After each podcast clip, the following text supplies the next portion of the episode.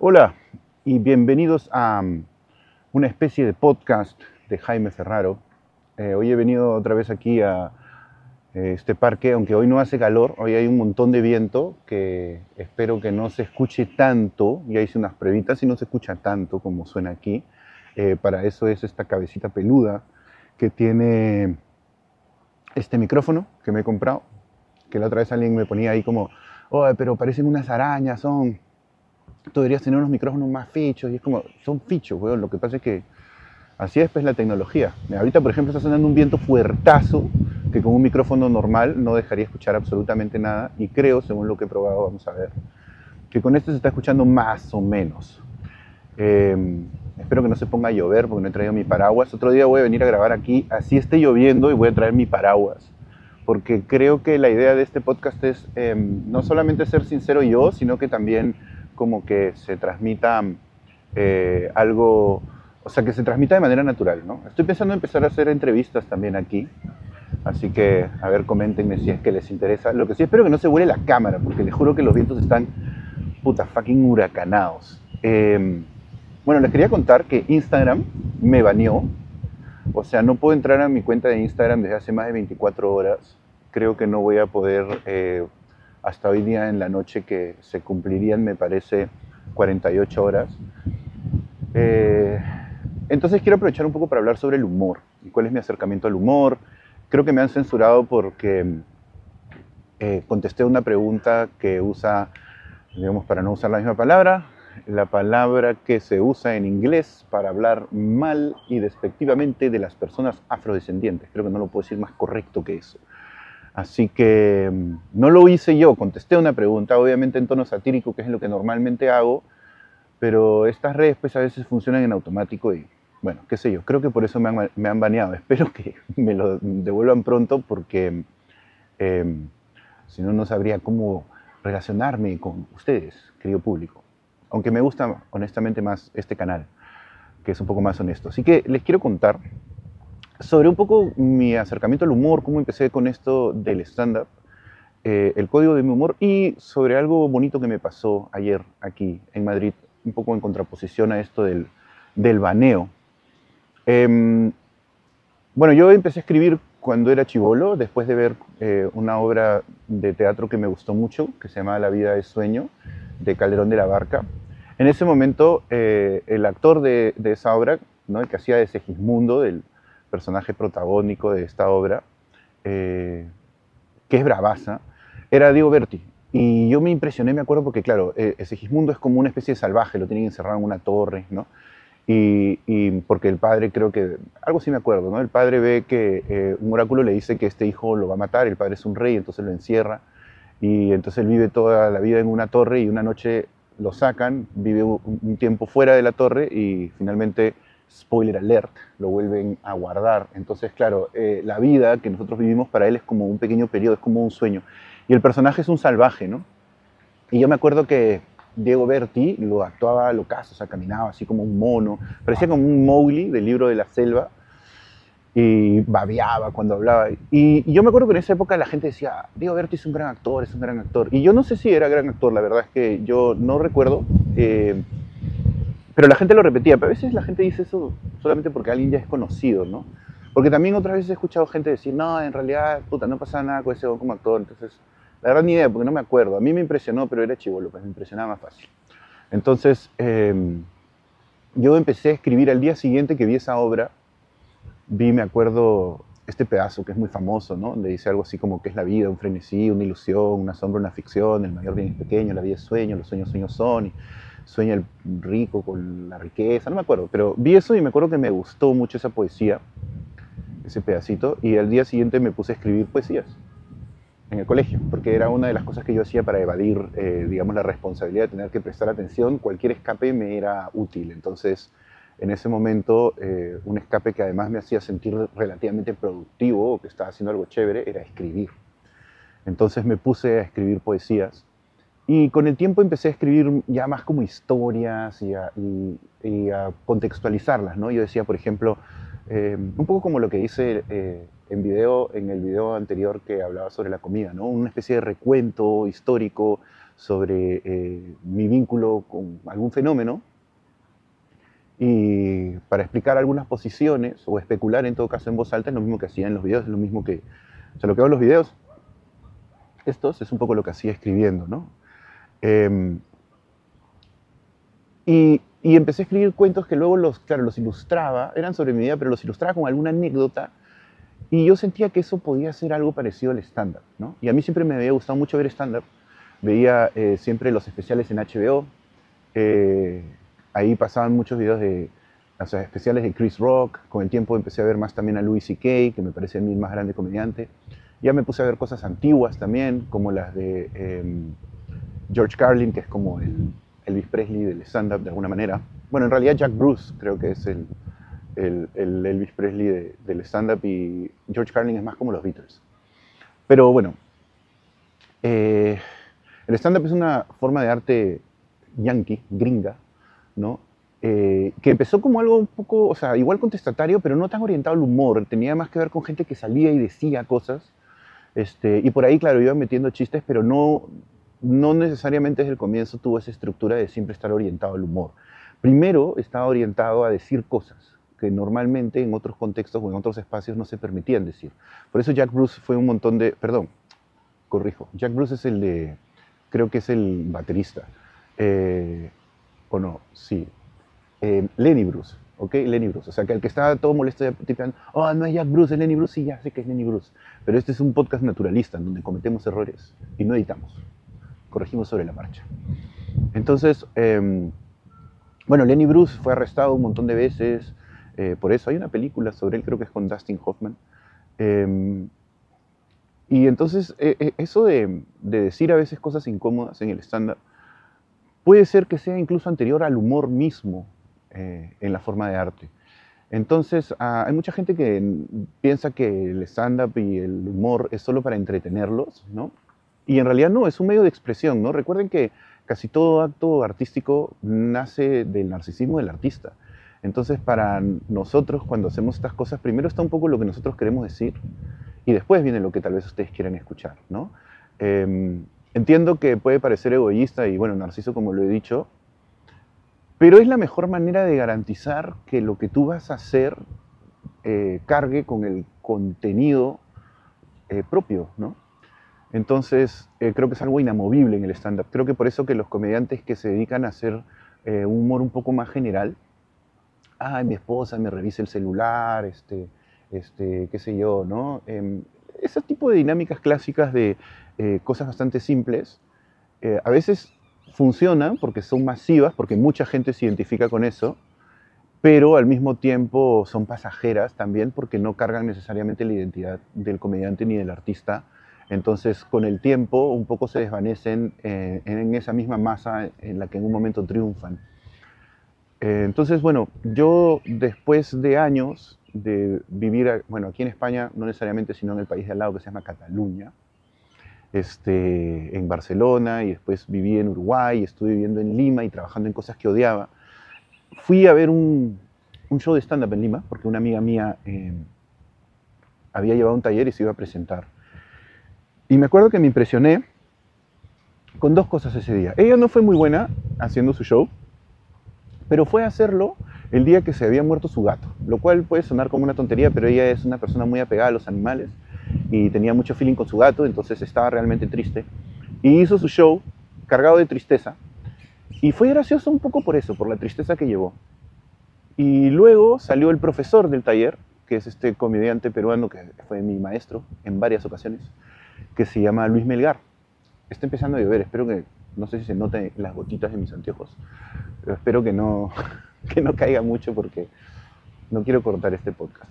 Eh, pero bueno, yo fui y al final de la muestra Luis Melgar salió y se puso a hablar y me gustó que lo que decía, además de ser gracioso, tenía como contenido.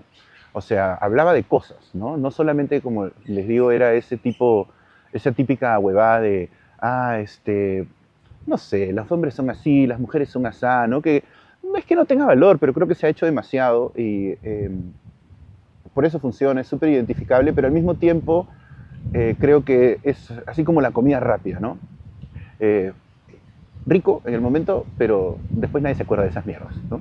Entonces, eh, a mí me gustó lo que hizo Luis Melgar y cuando renuncié a esos trabajos y me separé de la novia que tenía en ese momento, me di cuenta que a pesar de haber estado como en una relación y que me iba bien y tenía un trabajo que era, o me iba relativamente bien, aunque lo odiaba con toda mi alma, era exportador, eh, era como jefe de ventas en una empresa exportadora de flores, ¿no? donde trabajé con el peor jefe que he tenido en mi vida, que se llama Carlos Lozada, por si alguien lo conoce, aléjense. Este, una persona terrible. Supuestamente. Es hipotético, no quiero que después me estén denunciando. Pero bueno, eh, ahí en ese momento me di cuenta de que incluso teniendo un montón de esas cosas que bajo una fórmula típica deberían satisfacerme, yo era profundamente infeliz. Entonces eh, decidí dedicarme solamente el resto de mi vida a las labores creativas. O sea, yo lo decía como, solo quiero vivir de mi creatividad, no, no, no entendía necesariamente si eso iba a ser o iba a escribir, ¿no? Porque además todas formas en las cuales eh, hacer dinero no es necesariamente fácil. Y me metí al taller de Luis Melgar, perdón, y aprendí a, a escribir stand-up ahí, porque el stand-up tiene un formato, ¿no? Tiene que ver con el setup y el punch, pero además también tiene que ver con encontrar cierta voz, eh, cierta identidad y el mensaje que tú quieres transmitir. Entonces, una de las cosas que aprendimos en ese taller fue em, qué cosa tú quieres decir, ¿no? Y la gente llegaba con diferentes propuestas. Había un tío que era como súper tímido y lo que quería era aprender a hablar en público para hablar en público en su trabajo. Él era ingeniero de sistemas y tenía un humor locazo. A mí me parecía divertido, pero claro, súper inaccesible para los públicos. Eh, luego había un tío mío machista que hacía unos, unos, chistes que debo confesar que sí eran graciosos, pero que a mí me parecían particularmente machistas y los comediantes un poco nos reímos de todo, a pesar de que muchas veces no lo aprobamos, pero, pero entonces había que decirle, escúchame, esto sí es gracioso, el chiste funciona, puta, pero vas a quedar bien machista, ¿no? No solamente, digamos, por... A veces la gente también exagera, a veces rozas el machismo o lo dices dentro de, un tono satírico y se molestan, pero él te das cuenta que su mensaje, que lo que pensaba en el fondo, sí era bien machista, entonces eso te, podía, puede jugar en contra, ¿no? Hay un perrito enano ahí ladrando que, este, cuyo dueño lo está torturando para tirarle la pelota. Espero que no se escuche mucho. Es bien agudo el sonido, pero bueno, vamos a probar el verdadero rendimiento de estos micros. Eh, bueno, entonces, eso, ¿no? Yo me metí a ese taller y yo sí tenía claro de qué quería hablar. Eh, tuve esa gran ventaja. Yo quería hablar de mi fobia a las palomas. ¿Por qué? Porque yo ya eh, había tenido que desarrollar a lo largo del tiempo un montón de técnicas para manejar las conversaciones con gente cuando hablaba de mi fobia a los pájaros, ¿no? Me decían, oh, mariconazo, ¿no? ¿Cómo te van a...? Eh, en ese momento, maricón como sinónimo de cobarde, creo que es un uso que deberíamos dejar de darle, pero así me decían, ¿no? Eh, mariconazo, que cómo puede ser que le tengas miedo a las palomas, y como las fobias no son racionales, ya haré otro video explicando la fobia, yo no tenía pues argumentos racionales para defenderme de eso, entonces me empecé a inventar una serie de chistes. Ya los tenía más o menos estructurados, los repetía siempre, y yo pensé, esto podría ser mi monólogo, ¿no? Entre que la gente me trata como gringo y que tengo fobia a los pájaros, y yo sostenía de que no daba que se burlaran de la fobia a los pájaros porque era una discapacidad, era una enfermedad con la que yo tenía que vivir, entonces que burlarse de mí era como burlarse de un discapacitado. Yo entiendo que no es tan así, obviamente era una exageración para hacer un chiste. Pero en el taller entonces yo dije, yo voy a hablar de esto. Y empecé a, estructurar mi monólogo en base a eso. Y Luis Melgar me enseñó una cosa que me pareció muy importante. Me dijo, cuando tú subas al escenario, la gente te va a mirar y va a decir, no solamente cuando sube un comediante dicen, a ver, este hombre en teoría me tiene que hacer reír, ¿no? Sino me van a ver a mí, o sea, me dijo, te van a ver a ti, gringo y alto, ¿no? Y van a decir, mira, ya empezaron a llegar los pájaros de mierda. Y van a empezar a decir, eh, este huevón es un gringo, que chucha me va a hacer reír, ¿no? Este, este huevón, o sea, no, que, digamos mi pinta iba a condicionar un poco el inicio del monólogo. Entonces yo em, entendí eso, porque claro, a mí me ha pasado en todos los espacios que he estado en el Perú, que así yo no quiera, siempre termino ocupando ese lugar, no solo el del pituco, sino el del gringo, ¿no? Entonces siempre me preguntan, tus padres son peruanos, tus abuelos son peruanos, ¿no? Ah, ¿cómo es que tú eres peruano? A pesar de que en el Perú la gente sí sabe que existe gente blanca como yo, que es verdad que somos una minoría. Este, pero tal vez pues yo soy particularmente gringo, tengo la barba roja, entonces supongo que por eso siempre hago la broma de que los pelirrojos somos blancos plus, ¿no? Porque somos como un poco blancos entre blancos. Eh, y e, era verdad, ¿no? Entonces yo dije, sí, Luis Melgar, mi sensei, a quien le mando un saludo, eh, me enseñó eso y, me pareció que tenía sentido. Entonces yo dije, voy a operar desde ahí. Y cuando comenzaba el show siempre salía diciendo, em, yo soy Jaime Ferraro y como es evidente, yo soy peruano. Em, eso es bien loco porque me funciona también aquí, ¿no? O sea, es porque, claro, que yo sea peruano, aquí también genera mucho desconcierto aquí en España. Em, entonces empecé a estructurar un poco mi discurso desde eso, y cuando empecé a hacer el contenido por redes, mm, empecé también a jugar como eso. Mi, idea era imitar un poco a las influencers de Perú, que suelen ser a veces eh, chicas eh, pitucas muy desconectadas de la realidad. Y me hacía gracia que siempre salieran diciendo como, hola chicas, ¿no? Hablándole como a un público masivo de chicas que en teoría la siguen por el lifestyle que muestran. Y yo decía, yo estas huevonas las sigo porque son súper hot muchas de ellas, ¿no? Y entonces cuando decían hola chicas, yo decía, ¿y qué onda nosotros? ¿no? Todos estos hombres que de puros arrechos las estamos siguiendo, eh, me sentí invisibilizado, ¿no? Entonces me pareció gracioso porque yo decía, ellas claramente saben que tienen un montón de seguidores hombres que las siguen por eso, porque también por eso de cuando en cuando clavan esa foto en bikini y, también, digamos, explotan lo, lo, sensual, ¿no? Y hasta lo erótico muchas veces. Entonces eh, yo empecé a hacer la broma cuando hacía los videos, todavía lo hago, y decía chicas, ¿no? Y hablaba como si tuviera un público femenino, porque decía que mi cuenta era de lifestyle. Y luego cuando empecé a hacer mi podcast de entrevistas, em, me di cuenta que era una buena manera de promocionarlo, era subiendo ese contenido a Instagram y enlazándolo al podcast. Y me di cuenta que cuando yo respondía preguntas, la gente se enganchaba más, porque siento que em, cuando la gente hace las preguntas y ve que tú las respondes, se sienten como parte, ¿no? Entonces mandar las preguntas también le da como, creo, al espectador la posibilidad de, así sea en grado mínimo, sentirse parte de ese contenido que consume.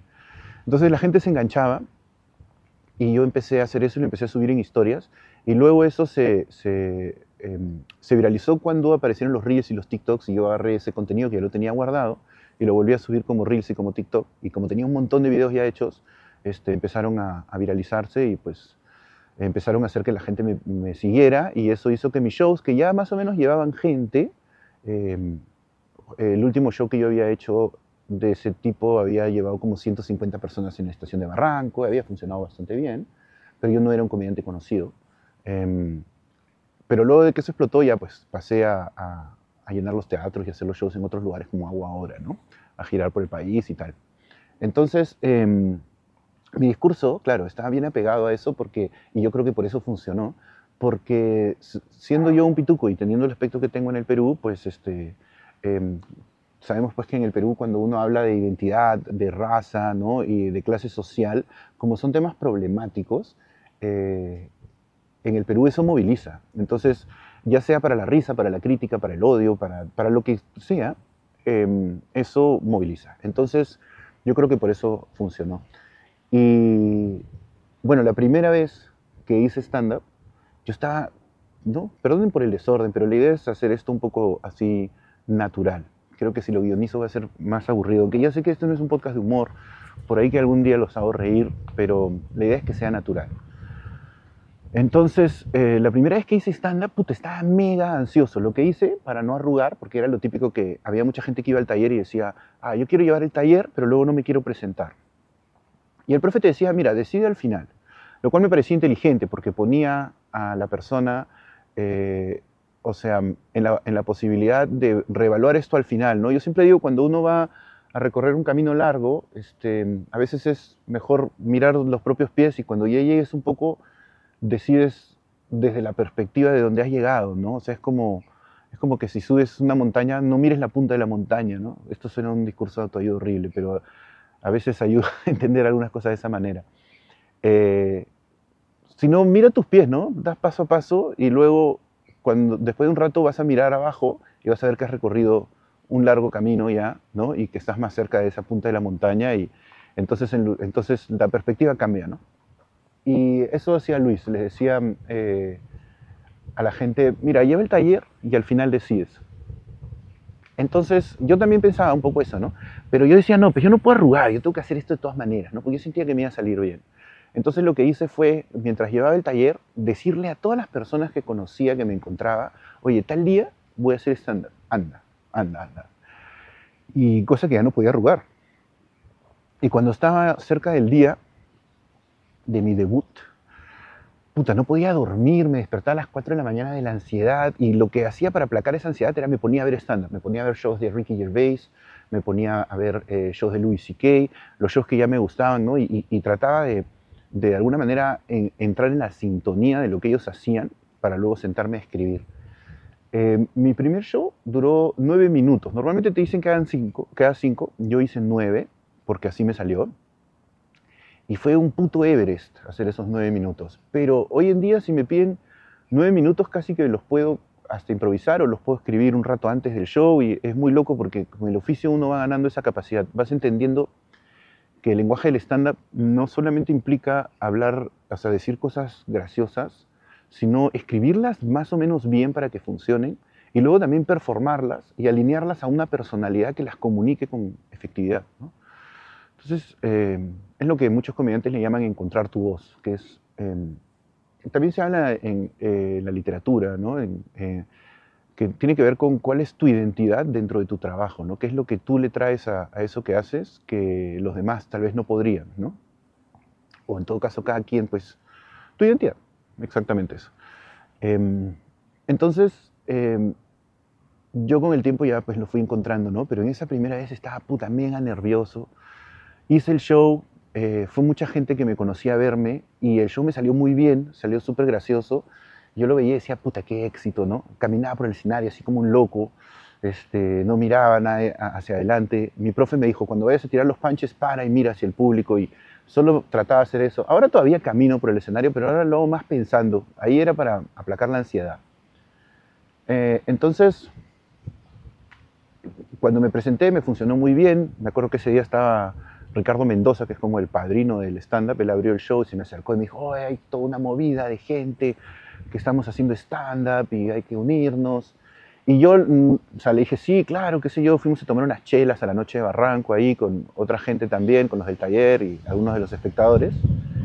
Y mm, nada, me fui y no me contacté con esa movida de stand-up durante mucho tiempo. Luego fui sabiendo, ¿no? En esa movida estaban el Toby, eh, Mancilla, muchos de los iniciadores del stand-up en el Perú, como lo conocemos hoy. ¿no? Hay algunos antecedentes, como Hugo Salazar, hay esta señora que se llama, me parece, Diana Levin, que también enseñaba stand-up, pero eh, lo que hacía ella era más como el código de stand-up que muchas veces hacen la gente de la tele, que tiene más que ver con el show unipersonal y no tanto, es más teatral, ¿no? No tanto como transmitir un mensaje que incluso puede ser serio, Em, yo creo que en el modelo clásico del stand-up gringo, eh, e, ellos son la generación que empezaron, ¿no? Que son menores que yo, pero empezaron antes que yo, entonces en realidad yo me considero esa generación temporalmente, pero no por edad, ¿no?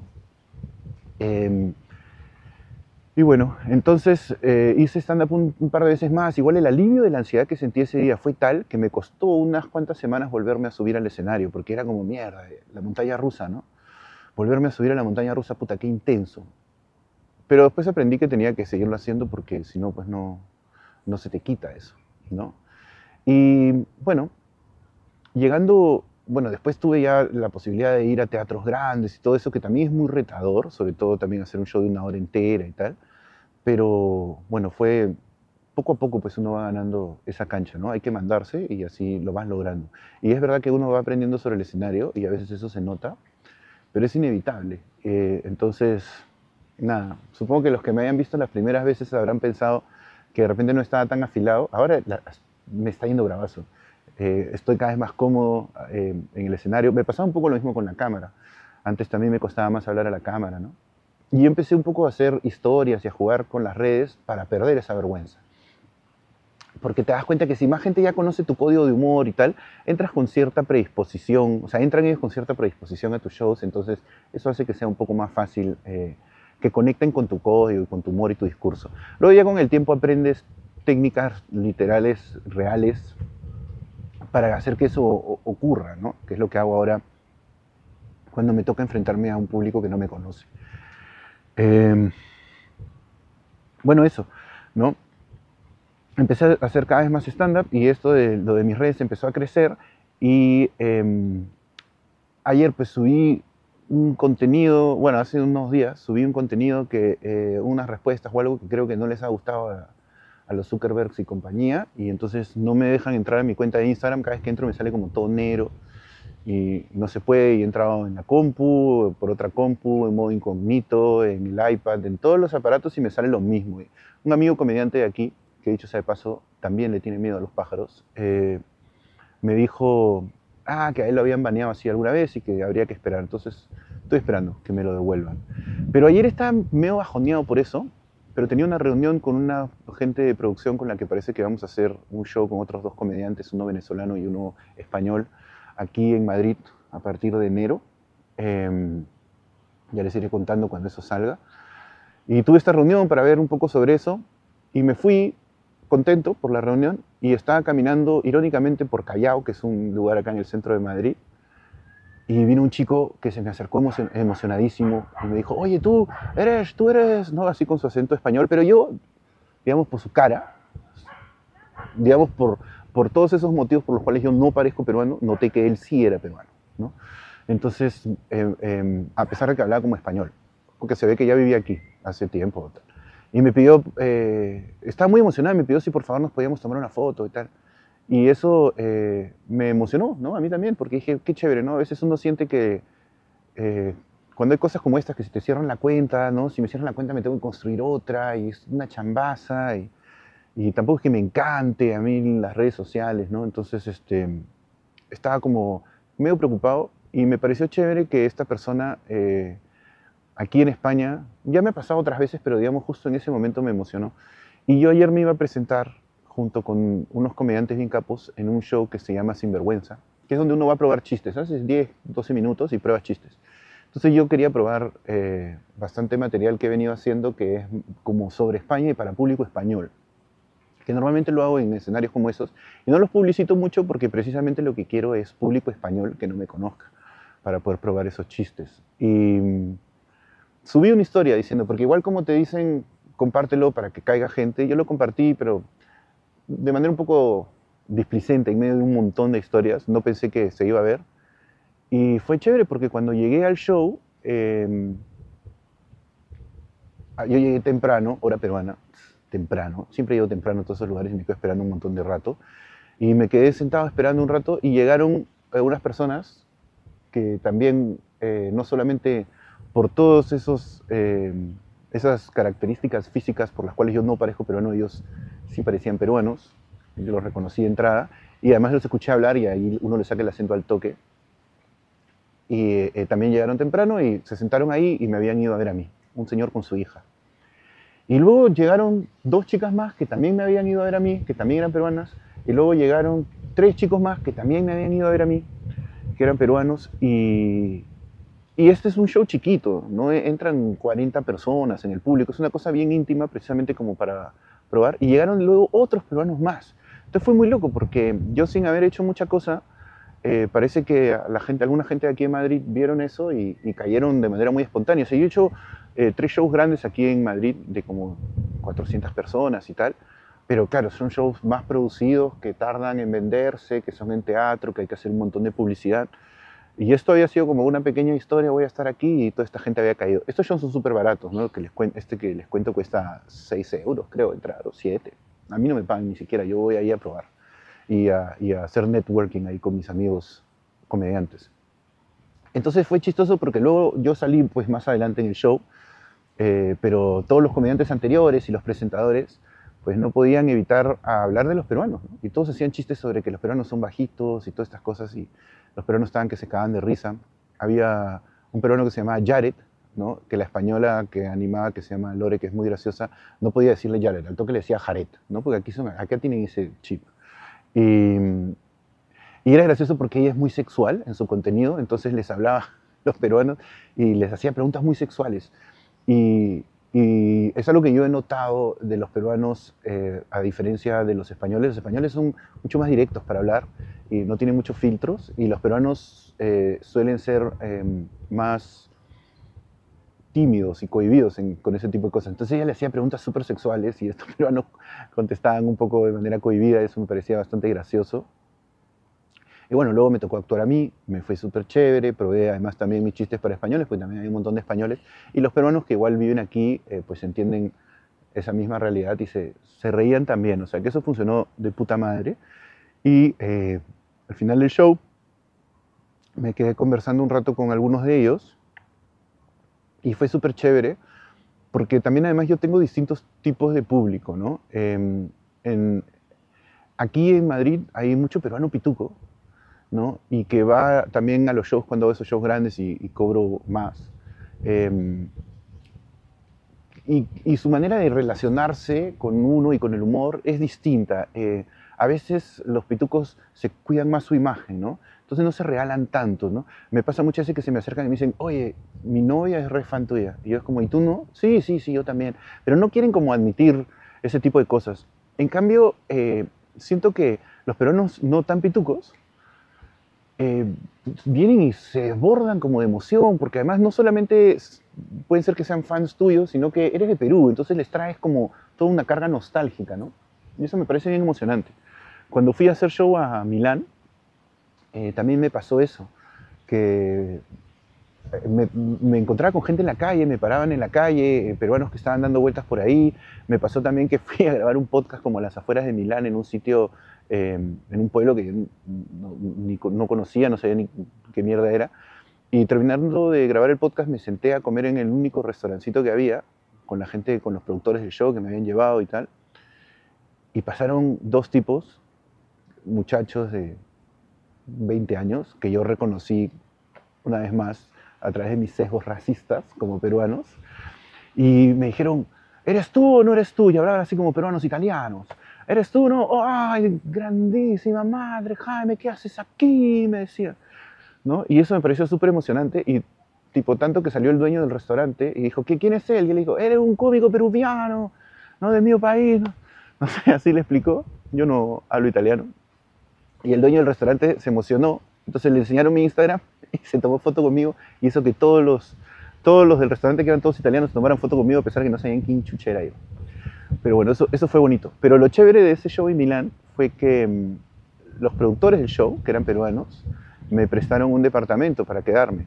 Y yo pensaba que iba a ser un Airbnb, pero luego cuando llegué me di cuenta que era el departamento del padre de uno de los productores. El padre se fue a dormir no sé a dónde y me dejó su depa, ¿eh? por esos dos o tres días que me quedé.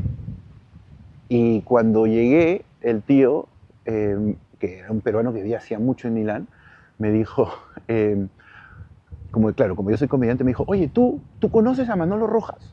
Y yo le digo, no, o sea, sí, obviamente sí que es Manolo Rojas, ¿no? Pero no lo conozco, o sea, todos los peruanos creo que hemos visto tele, sabemos más o menos quién es Manolo Rojas. Entonces me dijo, ¿lo conoces? Y yo, no, no lo conozco. Bueno, cuando lo veas, me dijo, cuando lo veas, cuéntale que has estado en Milán con Tilico González. Tilico González, porque yo, cuando una vez Manolo Rojas tuvo que reemplazar a Carlos Álvarez, hace como 20 años, en no sé qué programa, eh, yo lo llevé en mi carro y él estaba muy nervioso. Entonces conversamos, ¿no? Y entonces, si tú lo ves, tú dile que has estado con Tilico González y él se va a acordar de mí. Y yo, ok, señor, yo no conozco a Manolo Rojas, probablemente nunca en mi vida me lo cruce, eh, pero cuando eso ocurra, yo le diré, le hablaré de Tilico, de usted, ¿no? Y, y bueno, luego en el show eh, muchas veces al final de los shows hacemos esto que se llama meet and greet, en donde yo me tomo fotos con la gente que va. A veces se hace sobre el escenario, a veces lo hago saliendo del teatro con la gente que está ahí en la calle, que suelen ser unos cuantos. Pero en este show de Milán fue impresionante porque fue un show chico, habrían habido unas 150 personas o algo así. Todas las personas hicieron fila para tomarse foto conmigo y estaban muchos de ellos ebrios. Y entonces su desborde de cariño era brutal. O sea, mucha gente eh, porque hicimos la pregunta al comienzo, ¿cuántos de ustedes han venido a un show de stand-up eh, o han ido a un show de stand-up antes? Eh, y levantaron la mano dos o tres personas, o sea, más del 99% de la gente no había ido nunca a un show de stand-up. Entonces es muy loco, ¿no? Porque claro, y, luego no necesariamente se comportan como se comporta la gente en un show de stand-up. Hablaban, me contestaban, yo tenía que responderles desde el escenario, cosa que no es tan chévere, o sea, que cuando vayan a los shows de stand-up, cállense la boca. Pero ahí era chévere porque no, era, eh, no eran hecklers, que es lo que como normalmente se le llama a los que van y joden, porque su intención no era joder, no era como... Era, era e, emoción pura, se estaban divirtiendo, ¿no? Entonces les contestabas un poco, se callaban. Y bueno, al final me, me tomé fotos con todos, con muchos de ellos borrachos, y después era ya foto conmigo y con mi prima y con mi esto, y manda saludos acá. Y para mí fue súper extraño, pero bien emocionante porque, eh, sobre todo además viniendo de donde yo vengo, eh, ese cariño así popular no es, no es algo que, a lo que yo he estado acostumbrado en mi vida. ¿no? Yo siempre he ocupado ese lugar del gringo, del pituco, y claro, puede haber cierto fandom ahí cuando van a los, a los shows, pero ese cariño es como, no sé, es una de las veces que más peruano me he sentido en mi vida. Em, pero fue, fue súper feeling. Entonces, es bien loco porque a pesar de que el personaje que yo interpreto muchas veces representa una cosa agresiva, ¿no? que es la discriminación, em, y el lugar que yo ocupo en, la, en, la, sociedad peruana muchas veces representa la división en la que vivimos, ¿no? una de las caras, porque hay muchas maneras en las que estamos divididos. Eh, estoy súper agradecido porque hay gente que conecta con eso, no solo se ríe, sino que también entiende un poco el discurso que hay detrás. Eh, le sirve, creo, para burlarse un poco de quienes muchas veces están en un lugar, lugar de poder y usan eso, eh, así sea un poder imaginario, ¿no? Pero usan ese lugar para discriminar y para sentirse más que los demás y para construir su propia identidad a partir de sentirse más que el resto, ¿no? Entonces, eh, a mí me parece que algo de lo que, o sea, de lo que yo hago ha ayudado a que algunas personas empiecen a reírse más de eso y que creo que cuando vean de repente a alguien que los discrimina, en lugar de pensar en puta, este racista, hijo de, puta y todo eso, que también pueden pensarlo, se acuerden también de mí. Y se acuerden de mí como, como un huevón, ¿no? O sea, porque el personaje que yo interpreto es un huevón, pues, ¿no? Es bien, es todo iluso, no entiende que es racista cuando es racista, se cree más que los demás solamente por ser de San Isidro, y ni siquiera todo San Isidro, solo como una pequeña parte de San Isidro. Entonces a mí me parece que está chévere que las personas conecten eh, con eso, porque creo que le quita poder a eso y ayuda a que además hablemos de estas cosas, porque muchas veces en el Perú la gente dice, no, no, ¿cómo, cómo yo voy a ser racista si soy hincha alianza? ¿no? Con jueces como esa, ¿no? Como el clásico que dice, si yo no soy homofóbico, si, si, mi, si siempre me cago risa con mi peluquero que es gay, ¿no? Que es como, claro, eso no significa que no estés incurriendo, que no tengas esas perspectivas discriminatorias en esos temas, ¿no? Eh, y muchas veces se trata de negar ese problema pensando que así va a desaparecer. Yo al contrario creo que lo que hay que hacer es sublimar esas cosas, hablar de esas cosas, reírnos, discutirlas, escribir al respecto, hacer ficciones al respecto y eso nos permite, eh, claro, y no quedarnos ahí, ¿no? sino que eso nos lleve a una discusión, ¿no? que, si, que si hay una persona que se ha sentido discriminada durante el día en su casa, en lugar de sentir vergüenza por su propia identidad o pena, y quedarse encerrado con, masticando esa bronca, de repente pueda llegar a su casa y decirle a su padre, oye, me pasó esto, a su mamá, a sus hermanos, y tal vez ellos también le puedan compartir sus experiencias, o uno mismo, ¿no? Se sienta, diga, mierda, yo también he tenido esas actitudes y he sido así con, con respecto a otras personas, ¿no? Creo que el racismo y esas cosas, em, la discriminación es algo eh, que no se puede vencer, que nunca va a desaparecer, pero que sí se puede... Eh, digamos, reformular, se le puede también arrinconar eh, y se puede entender y colocar en su verdadera dimensión, ¿no? Porque yo creo que, claro, los racistas eh, siempre van a existir, pero no necesariamente tienen que tener el poder. Entonces, em, nada, fue bien emocionante encontrarme con gente que conecta con, con, mi trabajo aquí en Madrid, sobre todo en el día en el que puto Instagram me, me baneó. Espero que para mañana ya esté de regreso mi, mi cuenta, pero en todo caso igual estoy disfrutando bastante de este medio de expresión y lo voy a seguir haciendo. Así que mm, nada, espero que algunos de ustedes también lo disfruten, me hagan preguntas sobre temas que podemos hablar, yo voy a ir tomando nota, tengo varios temas en ahí en lista y, y, como verán, esto es un poco así asociación libre, así que mm, eh, nada, escríbanlos ahí, también mándenmelos al, mail que pongo abajo en los videos, jaimeferrarocorporation.gmail.com y no se olviden que el 21 de octubre estoy en Toronto, Canadá, 26 de octubre en el West Side Comedy Club en Nueva York eh, y el 4 de noviembre en el Tower Theater en Coral Gables en Miami. Las entradas están abajo de este video y de los otros videos que he estado subiendo de este tipo. Historias como estas en mi libro eh, Demasiado Pituco de Penguin Random House, que está en todas las librerías y en buscalibre.com para quienes quieran comprarlo fuera del Perú. Así que mm, nada, suscríbanse, ¿no? Para las pocas personas que llegan al final del video, suscríbanse y mándenme temas. Y ya seguiremos conversando. Y voy a hacer más contenidos distintos, creo, aquí. No sé, esténse atentos porque creo que ahora voy a empezar a meterle bastante más fuerza al canal de YouTube, que me divierte más y que creo que ya es lo que toca. Así que nada, un abrazo.